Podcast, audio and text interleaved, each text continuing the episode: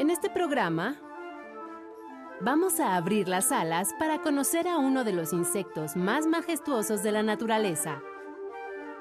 Nos asombraremos con el trabajo de los ejidatarios para salvaguardar estos santuarios.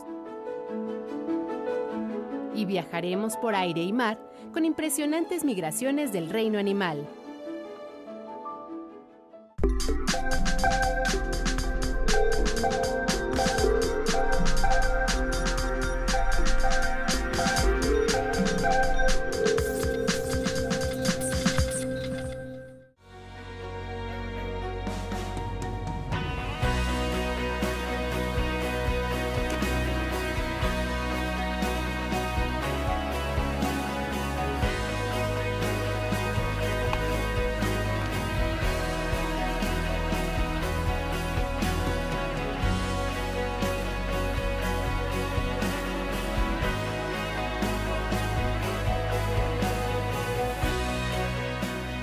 Bienvenidos a Factor Ciencia, soy Rafael Guadarrama y nos encontramos en el área de protección de flora y fauna Nevado de Toluca, esto es en el Estado de México.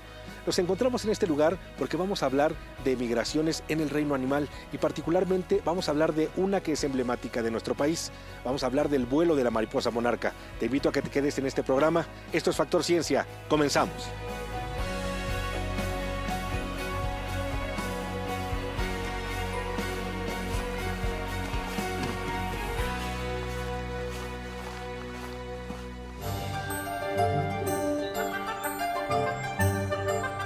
Sus tonos naranja con trazos negros y motas blancas son inconfundibles. Es la más emblemática de México, la mariposa monarca. Una viajera genéticamente programada con largas horas de vuelo. No existe ningún otro insecto que realice una proeza tan espectacular. Volar más de 4.000 kilómetros con medio gramo de peso y una envergadura de 10 centímetros, cada otoño, huyendo del crudo invierno de Estados Unidos y Canadá, millones de monarcas viajan a nuestro país para hibernar y reproducirse en los templados bosques de Oyamel, pino y cedro de los estados de México y Michoacán. Y de lo de la mariposa sí me sorprende la resistencia que tiene. Todavía que le toque luego lluvias, granizadas y nevadas en algunos casos, entonces, o sea, digo, ¿qué resistencia tiene no para soportar tanto?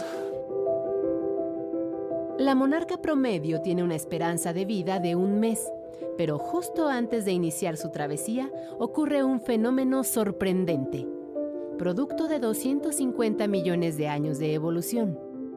Nace la generación Matusalén, con probabilidades biológicas asombrosas, capaz de vivir hasta nueve meses. El secreto para lograr la Odisea radica en sus genes. Las mariposas a través de todo su recorrido por la ruta vienen este, adquiriendo lípidos ¿no? de las flores que van adquiriendo luego cuando llegan a México, que toman agua, empiezan a procesar toda, toda esta cantidad de lípidos que se vuelven energía y es que van ellas, todo su abdomen va haciéndose más, se va ensanchando y es lo que les permite, es como ir desarrollando como un, un abrigo de mink para poder protegerse durante el invierno en nuestros bosques y conforme, y es dependiendo de los fríos que ellas que tengan que soportar, pues ellas van haciendo ese gasto energético, ¿no? Y ellas van haciéndose como más delgaditas a través de todo, todo el periodo de los cinco meses que duran en nuestro país. La información que contienen sus genes les permite mantener una función muscular superior para resistir el viaje regular su metabolismo para aprovechar la energía de los alimentos y alcanzar la madurez sexual meses después de nacer, en la primavera, para su etapa de cortejo. Pero, ¿cómo pueden saber con tanta precisión hacia dónde se dirigen si cada año vuela una generación diferente? La historia del por qué regresan las mariposas a los mismos lugares cuando nunca han estado y son las tataranietas de las que se fueron en la temporada anterior. Esa, eh, en base a los estudios que se han hecho por varios especialistas, tiene que ver con un código genético que se va transmitiendo de generación en generación. Otra teoría dice que se guían por las feromonas, liberadas por ejemplares muertos en migraciones anteriores. Las feromonas les indican si es un sitio seguro para reposar o bien hasta el límite al que han llegado otras mariposas en el pasado. Y así saben si es conveniente o no rebasar ese límite geográfico. Sus antenas poseen receptores específicos que rastrean en el ambiente esa sustancia química que estaría más concentrada en los santuarios de nuestro país donde hibernan. Estudios del neurobiólogo de la Universidad de Massachusetts, Stephen Rupert, revelan que las monarca poseen un reloj biológico en sus antenas que, además de percibir olores, la dirección del viento y la vibración del sonido, son sensibles a la luz. Actualmente se piensa que estos lepidópteros avanzan sin perderse debido a que tienen un organismo muy sensible a los cambios de clima, que les motiva a buscar refugio antes del invierno. Sugiere que las antenas actúan como una brújula solar que envía información al cerebro sobre la posición del sol, la hora del día y la dirección hacia donde deben dirigirse, de modo que obtienen un mapa para no perderse o para enfrentar obstáculos como en el caso del huracán Patricia en 2015. En esa ocasión, al percibir la humedad y los vientos, se refugiaron en los riscos de la Sierra Madre Oriental, en los estados de Coahuila, Tamaulipas y Nuevo León. Una vez que pasó el temporal, cambiaron su ruta. En lugar de bajar por el oeste, lo hicieron por el este. Existen otros tipos de mariposa monarca en América Central, Sudamérica, Australia, África y en la península ibérica, pero estas no realizan un vuelo tan espectacular y sorprendente. La mariposa monarca de América del Norte es un desafío de la naturaleza. Su migración es una de las más sorprendentes del reino animal.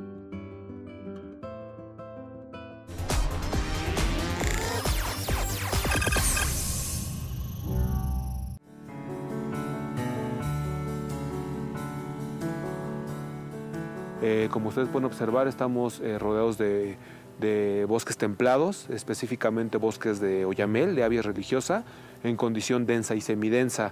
Eh, situación que ha permitido este, el establecimiento en temporada este, invernal de esta colonia de hibernación de mariposa monarca justo en este sitio, dado que encuentra en este tipo de ecosistemas las condiciones de hábitat idóneas para establecerse y pasar el invierno. Eh, condiciones de temperatura, de humedad, presencia de cuerpos de agua, alimento y todo esto en conjunto le brindan la protección adecuada para que puedan este, hibernar. Son bosques adaptados al frío, son bosques templados, entonces las mariposas incluso llegan a, soportar temperaturas bajo cero este, en un momento dado. Eh, y, se alimentan principalmente del néctar que diferentes flores este, les brindan. Ya se tenía este, conocimiento años atrás de la presencia de esta colonia. Sin embargo, no teníamos eh, exactamente ubicado el sitio donde, donde se establecía. Hasta afortunadamente esta, esta temporada, el, más o menos por ahí del 17 de enero, se hizo un recorrido colegiado con diferentes instituciones, fue con la finalidad de, identificar las condiciones, las condiciones de la masa forestal y en ese momento es cuando se percató de que eh, pasó una mariposa, ¿no? evidencia de esa mariposa y pues a partir de ahí se comenzó el, el scouting, la búsqueda, hasta dar afortunadamente con esta. Ahorita partimos de un punto cero, de un punto cero, ¿por qué? Porque la acabamos de identificar, la acabamos de monitorear, de medir, entonces para la siguiente temporada vemos cuál va a ser el, comportamiento que muestre. Dado que no tenemos un registro anterior en esta, en esta zona, este, no podríamos decir que la colonia se movió, se pasó de un lado a otro. Eh, en el área natural protegida dentro del Nevado Toluca se encuentran ubicadas dentro de la subzona de preservación con el propósito de conservar y proteger eh, primero el hábitat el hábitat de esta importante especie y el, fenómeno migratorio que, implica, así como, el, como sitio de hibernación. ¿no? Eh, esto con la finalidad de, de garantizar, el, insisto, el, fenómeno migratorio y tener ejemplares vigorosos, fuertes, que resistan a eh, la migración de retorno a sus sitios de origen. Este, por lo tanto, estos sitios no están abiertos al público. Es muy importante mencionar que las actividades que se realicen aquí serán, están enfocadas este, a la conservación, a la protección, a la restauración del ecosistema, ¿no? hábitat de esta importante especie. Este, hago un atento llamado a, la ciudadanía que, se, que enfoque eh, sus esfuerzos en visitar eh, santuarios que se encuentran abiertos al público, tanto en la Reserva de la Biosfera Mariposa Monarca y el área de protección de recursos naturales Valle de Bravo, que son santuarios los cuales cuentan con infraestructura, eh, capacitación local de la gente para que brinden atención al visitante. ¿no? Estas columnas históricamente han estado abiertas al público.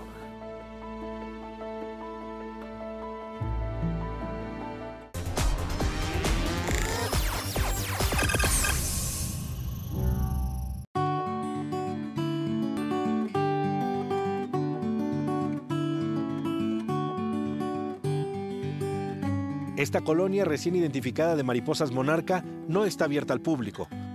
Y la razón es sencilla. Los expertos en conservación deben estudiar el sitio en los próximos años y responder diversas incógnitas. ¿Qué tan robusta e importante es esta colonia? Delimitar su área promedio. También necesitan conocer si el sitio tiene las condiciones adecuadas o si hay alguna amenaza a la especie, por ejemplo, ruido por actividades de tala. Para el personal de la Comisión Nacional de Áreas Naturales Protegidas fue una grata sorpresa identificar esta colonia. Sospechaban hace algunos años de su presencia, pero ahora recién se confirmó. Por esta razón, la Comisión Nacional de Áreas Naturales Protegidas invita a las personas que quieran conocer a esta especie que visiten los santuarios habilitados para este fin. En más de 16.000 hectáreas, las mariposas monarcas son resguardadas en santuarios. Algunos de los más importantes son Ejido el Capulín, Piedra Errada, La Mesa, Sierra Chincua y El Rosario, el más grande y el más visitado. Sí, el Rosario definitivamente es un ejido en la Sierra Campanario que es el más importante en términos de hibernación de la mariposa monarca, porque históricamente las colonias aquí han sido las más grandes, ¿no? Yo creo que en los 20 últimos años el Rosario ha sido el reservorio en ese sentido más importante. Una clave determinantes que tienen un bosque eh, bien cuidado. Ellos desde los 80 son los primeros que trabajaron en, esta, eh, en esta actividad turística y por lo tanto que tienen claro que tener bien los bosques significa que van a tener buenas colonias y que van a tener turismo. Están concientizados, se sensibilizaron, ahora están concientizados y ya cambiaron de actitud hacia la naturaleza, en particular hacia la monarca. La cuidan, conservan su bosque. Este santuario se encuentra a 200 kilómetros de la Ciudad de México muy cerca del pueblo mágico de Angangueo y a unos cuantos kilómetros del municipio de Ocampo, en el estado de Michoacán. Tenemos 13 viveros comunitarios, esta alianza y otros socios, en los que producimos alrededor de un millón de árboles cada año. ¿Para qué son? Para el manejo forestal sustentable de estos bosques, para la restauración de las zonas de conservación, para que el ecosistema siga sano. Estamos tratando de que nuestro monitoreo sistemático de la migración sean bases científicas, no sea nada más monitoreo ciudadano. Le dimos un toque técnico para que sean datos que podamos extrapolar estadísticamente para poder hacer acciones de manejo, como lo hemos hecho aquí en los sitios de hibernación. Aquí medir las colonias no más es un asunto romántico, es dónde están las colonias, cómo se relacionan con los senderos para que la gente pueda manejar el turismo, por ejemplo. El recorrido inicia por un empinado camino de terracería en el que es obligatorio ir acompañado de un guía local. Se puede subir caminando o a caballo. Una vez arriba, el guía te conduce a los miradores donde el espectáculo está garantizado para contemplar esta maravilla de la naturaleza.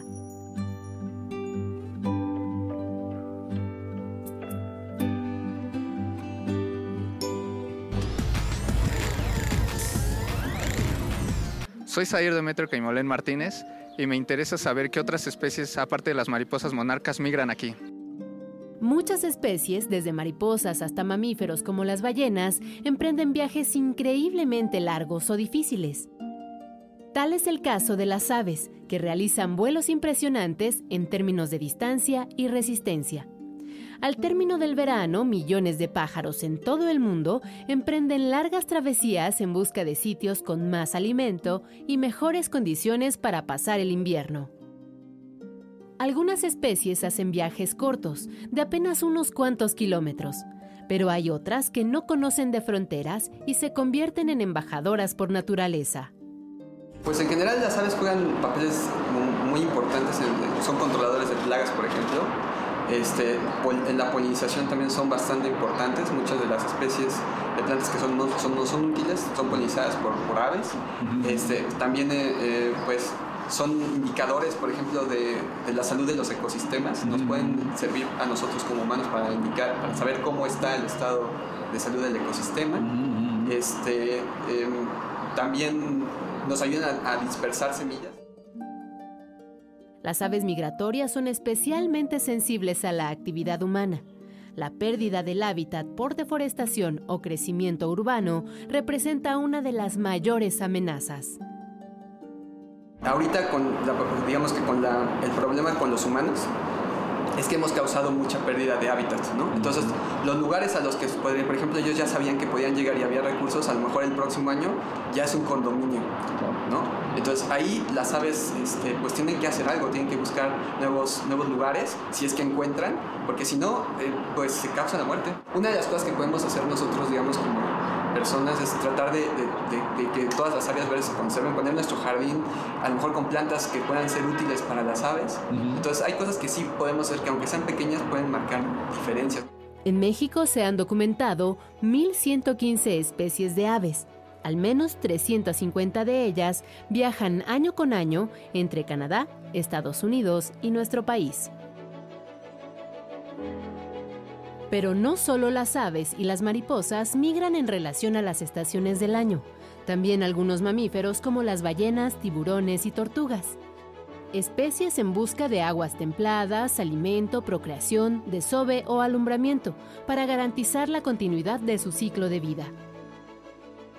En el Mar de Cortés arriba puntualmente en el mes de diciembre uno de los más extraordinarios y amistosos cetáceos.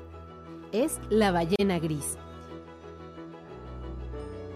se calcula que recorre de ida y vuelta alrededor de 20.000 kilómetros, desde las costas de Alaska, el mar de Beaufort, y bajan precisamente al mar de Cortés a reproducirse. Su trayecto inicia en el Océano Ártico a finales de octubre, cuando la superficie del mar comienza a congelarse y los pequeños crustáceos del fondo marino, su alimento, se vuelven escasos. Sin detenerse, la ballena gris viaja día y noche a una velocidad promedio de 7 km por hora, guiándose principalmente por la temperatura y salinidad del agua. Los ballenatos aprenden de la madre, un conocimiento que pasa de generación en generación. Estos colosales mamíferos que en su etapa adulta alcanzan una longitud de 15 metros y un peso de hasta 35 toneladas se trasladan en grupos organizados por edad y sexo. Primero parten las ballenas preñadas, después hembras en edad reproductiva, le siguen machos adultos y al final hembras y machos jóvenes. El nacimiento de los ballenatos ocurre en las bahías de este mar, donde el alto nivel de salinidad ayuda a los recién nacidos a flotar y nadar fácilmente. Estas ballenas migratorias sincronizan su gestación a un año.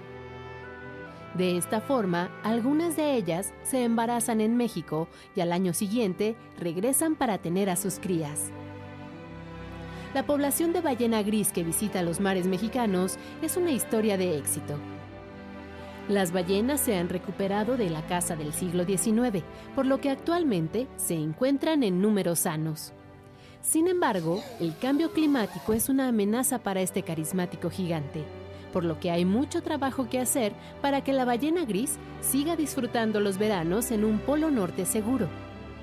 Recientemente, el Banco de México ha realizado un tributo a este gran mamífero en su nueva emisión del billete de 500 pesos, en cuyo reverso se plasma una ballena gris y su cría.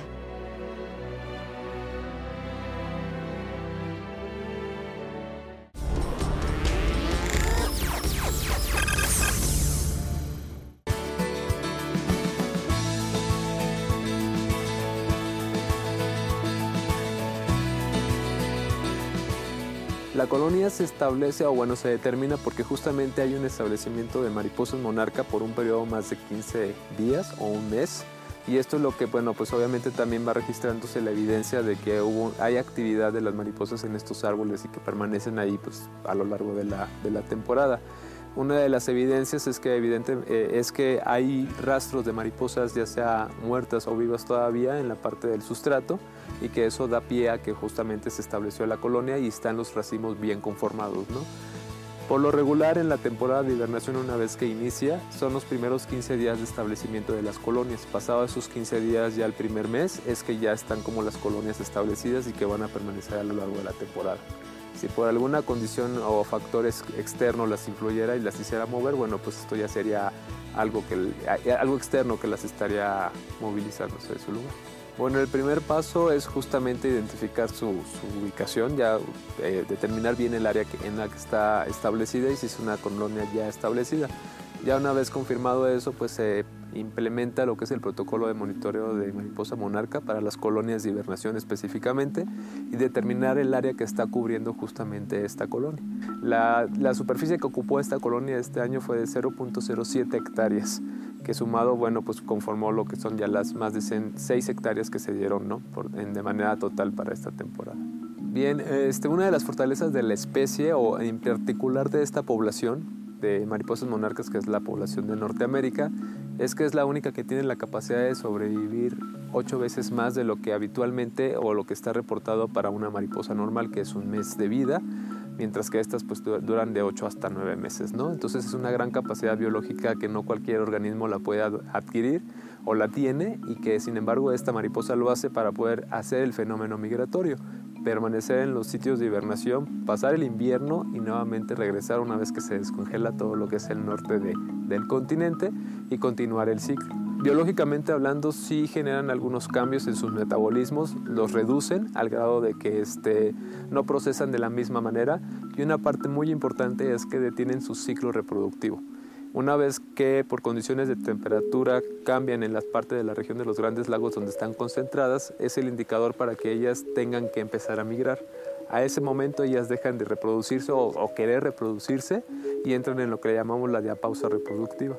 De ahí mantienen obviamente su metabolismo más tranquilo hasta que llegan acá. Se mantienen y se contienen en reproducirse y una vez que nuevamente hace un cambio de temperatura en donde ya entra la primavera, empieza a incrementarse la temperatura, ellos registran que es el momento de nuevamente activarse reproductivamente hablando y empieza el apareamiento. Y bueno, pues este, digamos que esta mariposa simboliza pues justamente todo un esfuerzo que hace de migrar y atravesar 4.000 kilómetros, distancia que no lo hace cualquier organismo. Y pues está muy asociado también a un tema social porque, bueno, pues aunque no lo veamos de manera directa, es uno de los principales polinizadores que se tienen registrados a nivel mundial. De hecho, forma, eh, forma parte de los cuatro polinizadores más importantes, seguido de las abejas, seguido de los murciélagos y los colibríes. Y lo que hacen es, por la cantidad que es y por la migración y las distancias que se desplazan, es que justamente a lo largo de toda la migración van polinizando tanto plantas nativas, plantas silvestres, como cultivos, de los cuales nosotros obtenemos algunos alimentos. Un caso particular es el aceite, del cual, bueno, pues estas mariposas ayudan en, los grandes, en las grandes regiones de cultivos de Estados Unidos a producir esta, esta materia prima y que bueno, pues a final de cuentas llega hasta tu casa en algún producto y que de ahí, ¿no? Entonces, si no tuviéramos este servicio ambiental de la polinización, estaríamos restringiéndonos a algunos alimentos que no podríamos obtener tan fácilmente. O si bien, económicamente hablando, implicaría que tendríamos que implementar a mucha gente para polinizar los cultivos ¿no? de alimentos. Y localmente aquí en México los esfuerzos que tendríamos que hacer, bueno, pues es claro mantener lo que son los hábitats de hibernación para garantizar que las mariposas monarcas todavía o sea, permanecen, continúan su ciclo y se pueden regresar al norte del país. Y a su vez, pues al conservar estos espacios, pues conservamos la provisión de agua, que pues obviamente los bosques son principales captadores de agua y ayudan también a regular lo que son las condiciones del clima y el aire.